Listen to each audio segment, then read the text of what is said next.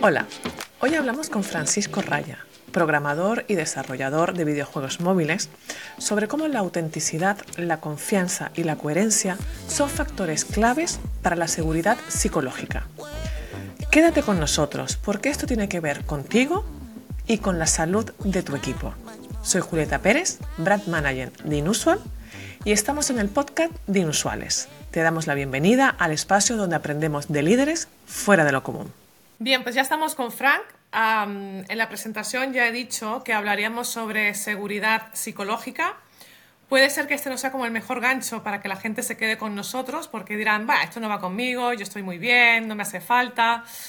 Pero bueno, empecemos por decir que esto interesa a todos, en general, y muy especialmente a los que realmente eh, buscan ser líderes excepcionales o por lo menos un poco más completos. Antes de empezar y entrar al lío, Fran, te invito a que te presentes un poco más desde el ser y quizás menos desde el hacer, que ya iremos haciendo. Bueno, pues soy, Fran y bueno, soy una mente inquieta que no tiene ningún reparo a, la hora de mostrársela a los demás, ¿no? Cuando toca. bueno, esto, igual, igual resulta pues esto un poco incómodo, ¿no? Porque es como, bueno, lo primero que le viene a la cabeza es lo primero que dice, no tiene nada que ver con esto. Invitamos a la gente a que se quede hasta el final porque va a resultar muy interesante. Frank tiene una visión ah, bastante profunda sobre lo que es la seguridad psicológica, la salud mental, pero todo hay que decir que no eres psicólogo, que no tienes relación con la parte de la salud mental. A ver, Frank, ¿a qué te dedicas? Soy desarrollador software, es decir, ingeniero informático de carrera.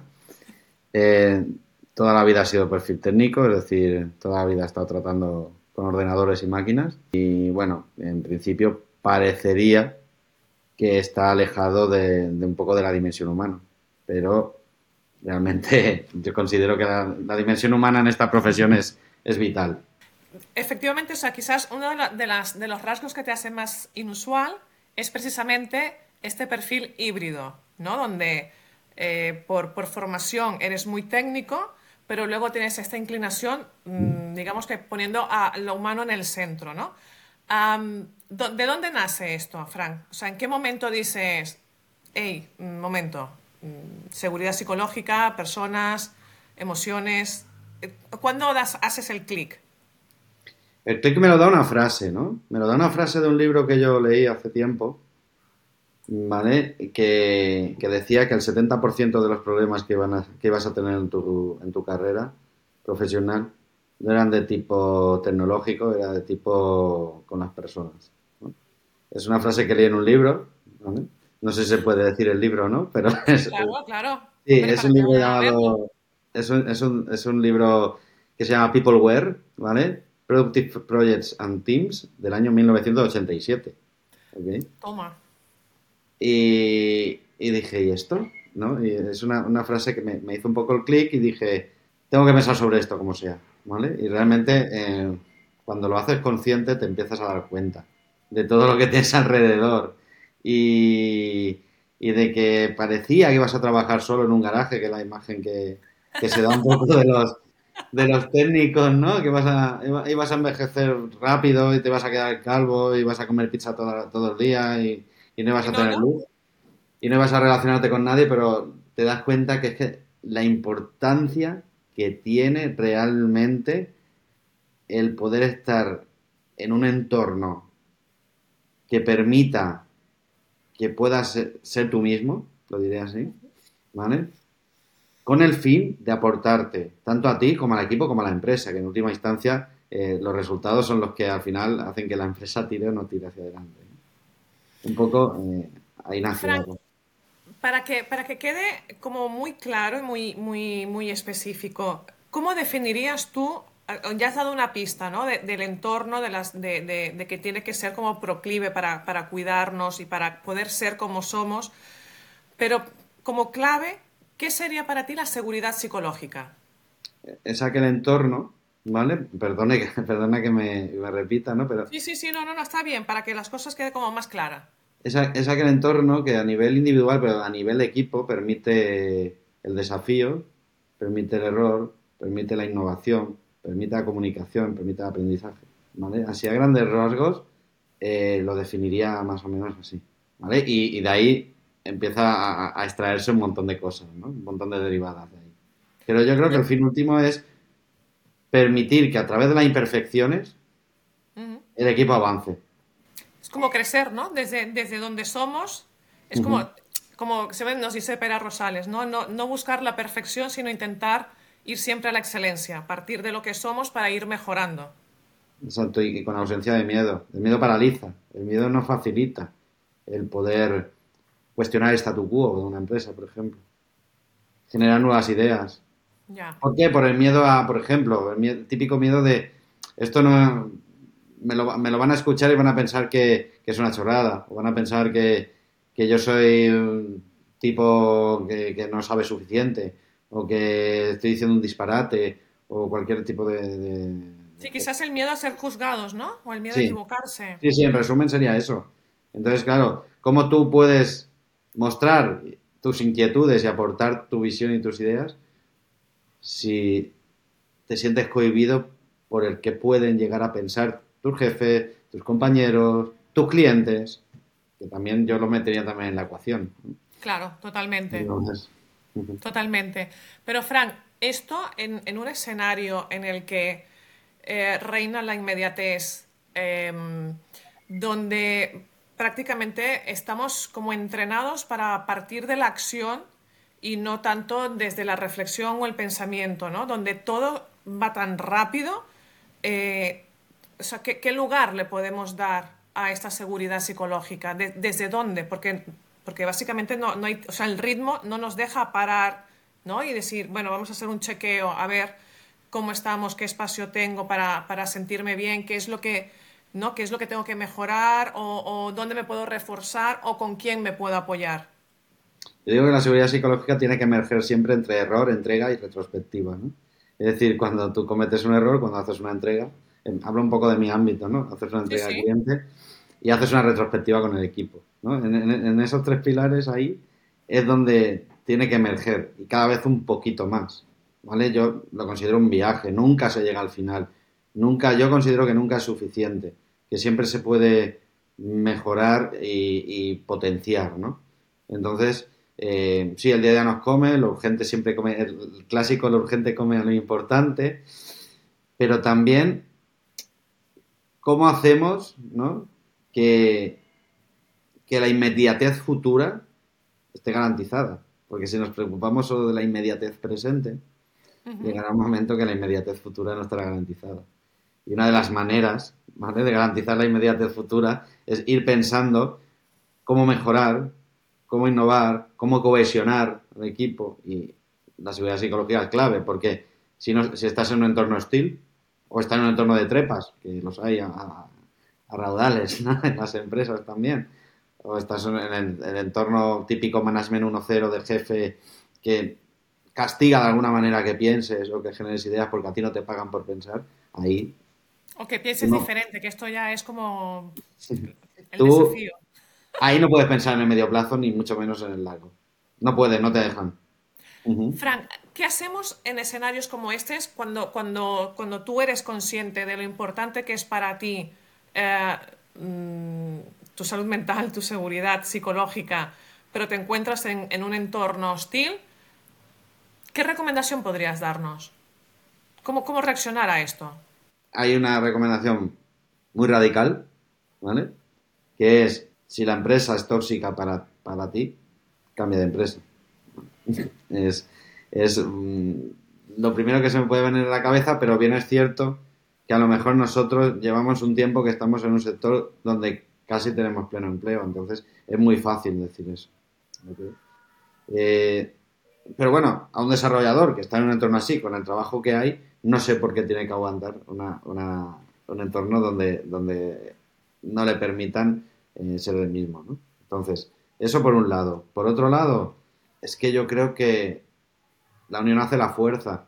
Hay batallas que tú no puedes hacer tú solo. Entonces, tienes, eh, es un poco lo que, lo que decía Pera en, el, en el liderazgo innovador, ¿no? El, tema de conspira. Es decir, tienes que coger a, gente que pueda acompañarte contigo y hacer fuerza de transformación ahí, ¿no? Y entonces Eh, yo creo que esa es la clave. Y por supuesto, por supuesto, las prisas siempre son enemigos de los, de los cambios sostenibles. ¿no?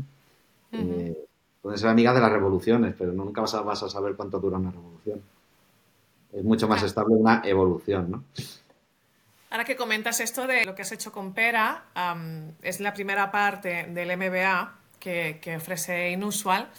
Y yo recuerdo cuando yo lo hice, que tanto yo como mis compañeros de promoción, digamos, eh, sudamos la gota porque, claro, es una parte del liderazgo que básicamente es el autoconocimiento. Entonces, lo pasamos mal. Mm, yo la primera y mis compañeros también fue un momento bastante durillo porque quizás o no estamos acostumbrados o, tenemos miedo a la exploración interna. ¿Qué, qué pasa ahí? ¿Sabes que No, hay puertas como que no queremos abrir, incluso hay puertas que no sabemos ni que tenemos.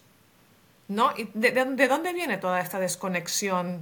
Yo creo que nos educan muy bien para ponernos un vendaje si nos torcemos un tobillo, pero nos educan muy mal para ponernos un vendaje en lo emocional.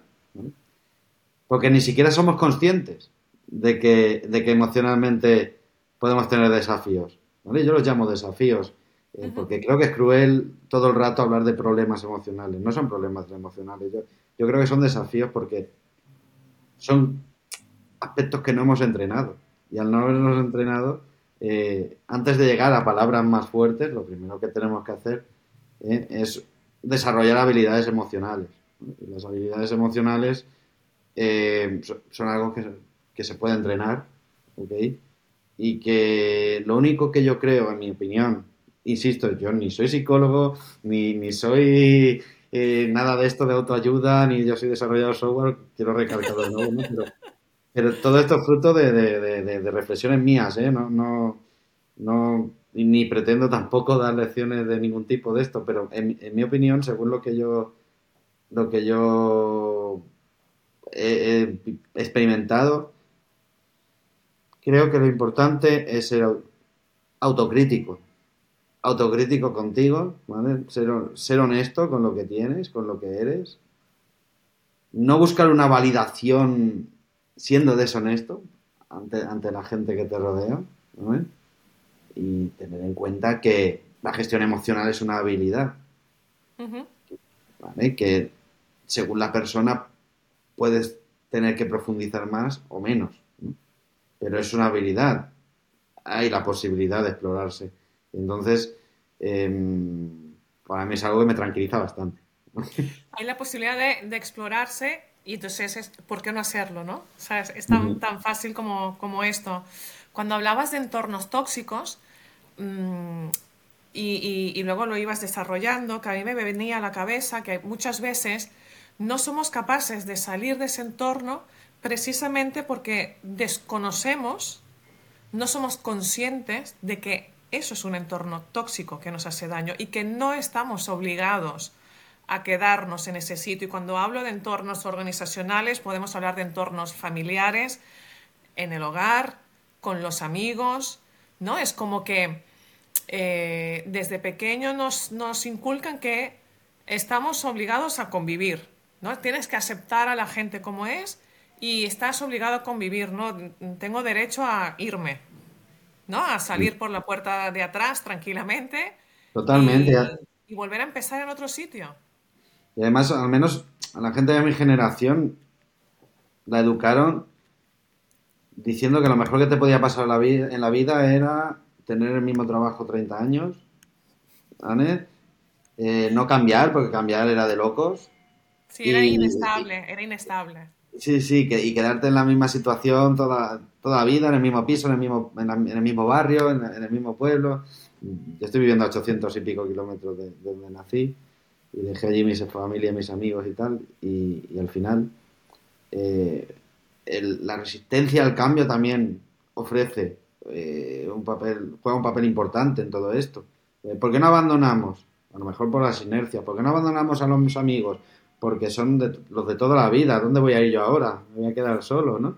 Prefiero sufrir, ¿no? En un entorno hostil que, probar, ¿no? Más vale pájaro en mano que ciento volando, ¿no?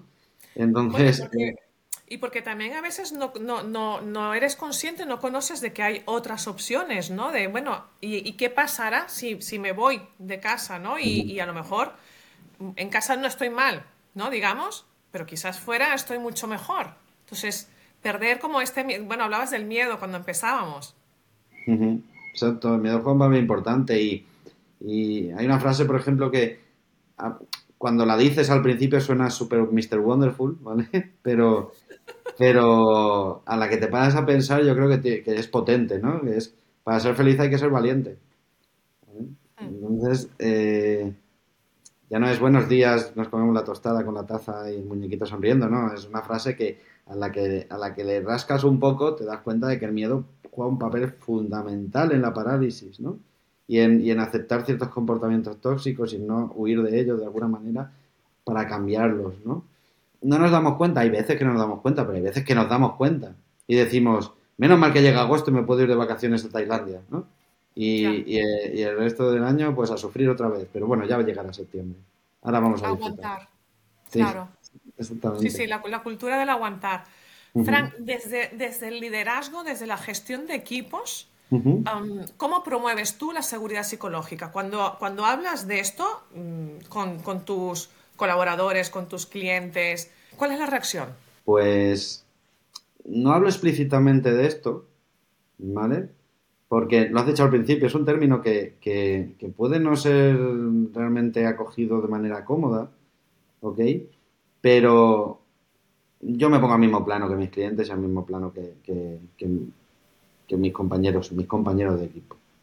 Precisamente, esto está dicho con toda la intención. En el caso de mis compañeros de equipo, a mí no me gusta hablar de soy su líder, soy, somos compañeros de equipo y yo intento abrirles puertas en lo que puedo y generar un entorno donde podamos todos trabajar cómodos. Y, yo también me incluyo. Entonces, yo creo que uno de los primeros pasos es no saltar de plano, no, no, no, no perder perspectiva del equipo en el que estás, por ejemplo ser uno más totalmente, hacer el mismo tipo de actividad que están haciendo. Yo no concibo el, liderazgo de un equipo de desarrollo sin estar desarrollando, por ejemplo. Es algo que siempre digo. Eh, yo tengo que seguir en el barro y en la trinchera porque desde la trinchera es como yo mejor puedo servirles y como yo mejor puedo entender el día a día.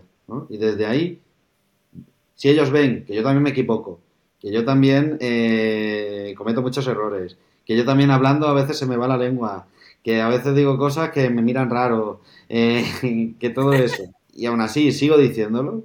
Ese es el mejor ejemplo para, para ir rompiendo ciertas rigideces, ¿no? Y, ciertos miedos, ¿no? Porque yo mismo lo hago, ¿no? Y entonces, y con el cliente yo tengo una máxima y, la tengo y la tengo desde siempre y hay veces que me he llevado broncas por esto por parte de mis jefes, pero yo al cliente no le miento ni en los plazos, ni en los alcances. y, si no, y si no quieres que le mienta, no me dejes solo delante del cliente. Si quieres que no le mienta, perdón, no me dejes solo delante del cliente. Depende mucho del cliente y de las personas y tal, pero por norma general, cuando el cliente ve que no le mientes, él tampoco te miente.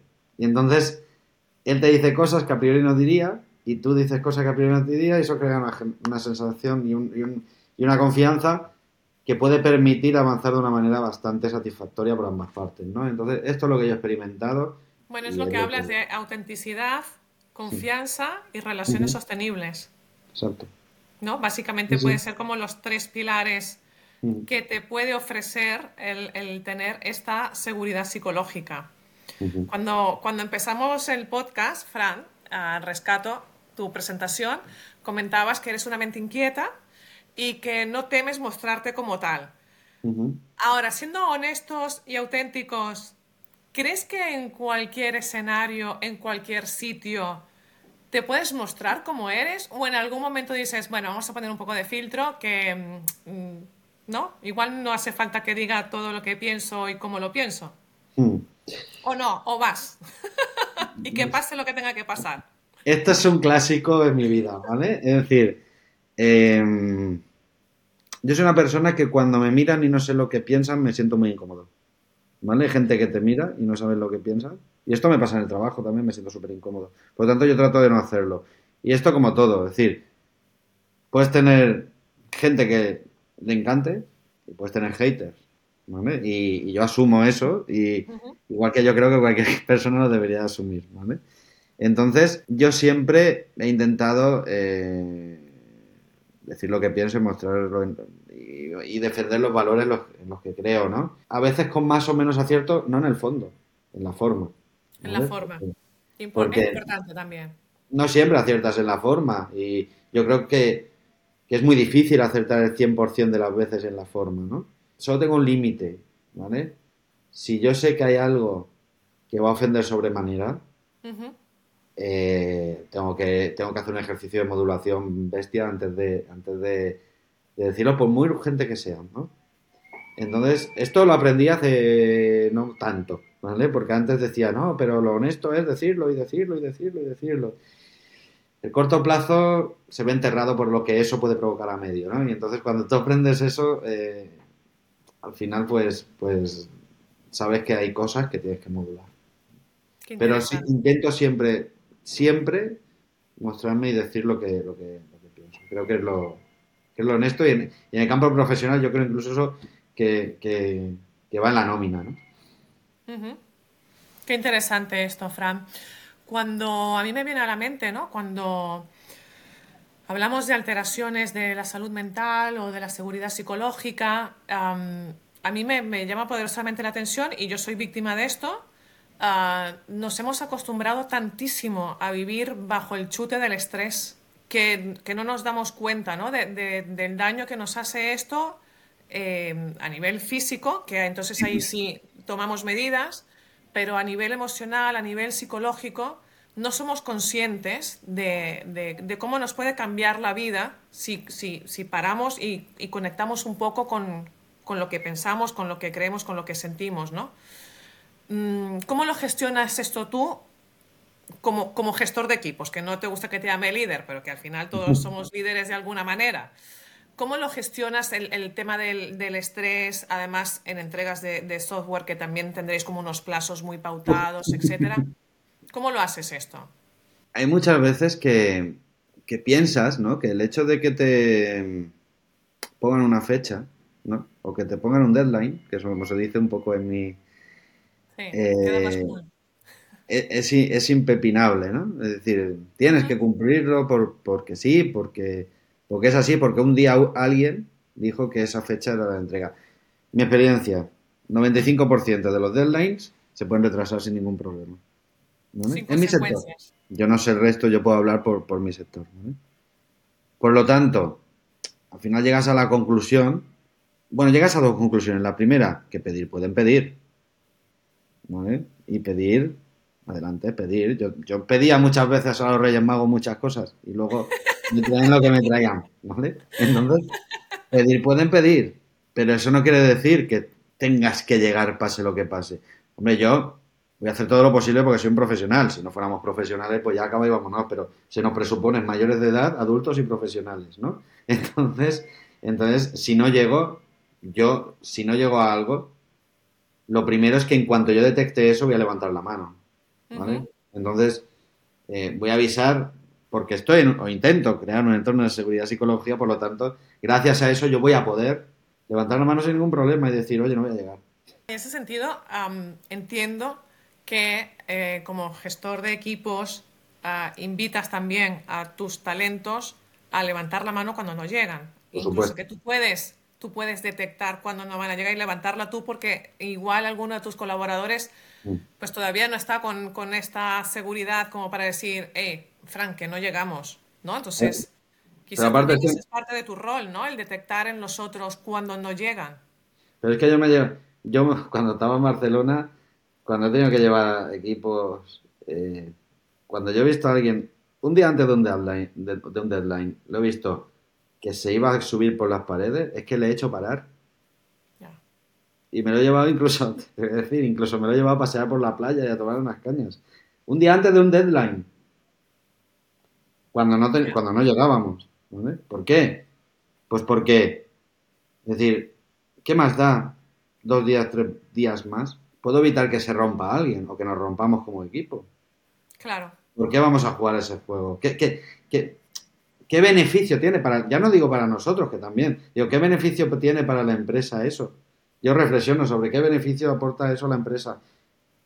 y es que no me sale por ningún lado. Es decir, si tienes que adaptar un sistema, yo, yo he tenido que adaptar sistemas bancarios para, para, para, para cumplir una normativa que se llamaba MIFID y que entraba el 1 de noviembre del año 2007 en vigor, si no recuerdo mal, y tenía que estar el día 1 de noviembre, ¿vale? Por eso digo que no en todas las ocasiones, pero la mayoría de las ocasiones, yo creo que el plazo eh, no tienes que volverte loco de estrés para gestionar. Eso por un lado. Y segundo, es decir, tú tienes la obligación de ser profesional. Y te pagan tanto por el sí, cuando dices que sí, como por el no, cuando dices que no. ¿Vale? Y eso es lo que le digo siempre también a, la, gente que trabaja conmigo. Todo lo demás, es que yo creo que el estrés es productivo en su justa medida. Pero más allá de una cierta medida, el estrés lo tienes que eliminar. Y caiga, caiga, lo tengo súper claro. Ahora igual, igual, igual ya no me van a contratar después de decir esto. después de todo lo que estás diciendo dirán, uff, madre mía, esto son pérdidas millonarias. No, que va. Esto, esto es, bueno, cuidar de la gente para que realmente pueda generar más beneficios. Es que la ecuación también es, sencilla y es evidente, ¿no? Eh, Frank, estamos ya llegando al final y quisiera conocer, bajo tu experiencia, ahora que hablamos de, líneas ah, de, de estrés, y de talentos que a lo mejor se rompen por el camino y que no generan ningún beneficio ni personal ni organizacional. si nos pudieras dar, no sé, una, dos, tres líneas rojas, según tu experiencia, eh, o señales de alarma de decir, bueno, cuando pasa esto, esto y esto, es el momento de o parar o retirarse, porque estás poniendo en riesgo tu propia seguridad psicológica o la de tu propio equipo. Pues mira, una línea roja eh, siempre circunscribo a mi sector, eh, que es el que conozco. Sí, claro, claro. Una línea roja es cuando haces cambios en un sistema el viernes porque a alguien le entra la prisa y eso provoca que el fin de semana tengas que estar trabajando arreglando posibles errores. Cuando eso pasa mucho, no digo que no pueda pasar una vez por cosas del guion, ¿vale? Y porque hay que lanzar una cosa este día y tiene que estar este... Vale, ya he dicho que yo eso no lo niego, ¿vale? Pero eso no puede ser la mayoría de las veces. Cuando eso pasa mucho, hay un claro síntoma de que estás dando la mano, te están cogiendo el brazo y esto está provocando, esto está provocando que la gente acabe quemándose. Entonces, la segunda es cuando es cuando tienes miedo, ¿no? De decir hasta mañana. Yo siempre lo he dicho, cuando tienes miedo de decir hasta mañana, o lo que puede decir tu superior o, el, entorno, ¿no? De, anda, qué pronto se va, ¿no? Yo creo que es la segunda, ¿vale? Claramente. Y la tercera, eh, cuando dejas de ir, eh, esta, esta yo creo que es más tremenda de lo que parece, ¿eh? Cuando dejas de ir a una visita médica tuya o de cualquier persona cercana a ti porque ya fuiste a una hace dos semanas y, esto no puede ser, eh, ir tanto al médico porque se va a cabrear tu jefe. Estos son para mí tres momentos que dices, vale, eh, algo no está funcionando. Estamos, tomando fondo. Sí. Muy bien. parecen cosas muy light, porque cualquiera podría decir, pues con lo que llega a pasar a una empresa y, párate a pensar que implica prolongadamente estas tres cosas. Claro, no, no, y que además que, está bien porque, como dices tú, son tres cosas que pueden ser como muy cotidianas y que pasan desapercibidas, ¿no? En nuestro día a día es como, bueno, una, más, ¿no? La dejo pasar, nos acostumbramos a trabajar fines de semana, o sea, yo recuerdo esto en, cuando trabajaba por cuenta ajena, es que para mí era como absolutamente normal y cuando teníamos un día festivo por medio, para mí eso era catastrófico, porque claro, se, bueno, se me paraba todo el proceso, bueno, era, era todo una catástrofe. Entonces, y lo normalizas, ¿no? Hasta que finalmente, pues eso, tocas fondo y dices, bueno, hay otra manera de vivir y otra, hay otra manera de hacer las cosas. Entonces, ya para terminar, Frank, ahora sí, eh, igual que hemos dado tres líneas rojas, ¿qué tal si nos das, no sé, tres trucos, tres tips, tres prácticas, hábitos, no sé, como lo quieras llamar, para poder cuidar de nuestra salud mental o para poder entrenar esta seguridad psicológica? Yo creo que en la, última pregunta es cuando me vas a pillar más, porque es que eh, creo que cada uno tiene que tener claro, primero yo creo que hay que tener claro que, es importante. Que no es algo de gente New Age que ahora se ha vuelto de, puesto de moda, ¿vale? Yo creo que primero hay que tener claro que esto es importante. Segundo, creo que hay que tener claro que si tú no quieres, no va a ocurrir.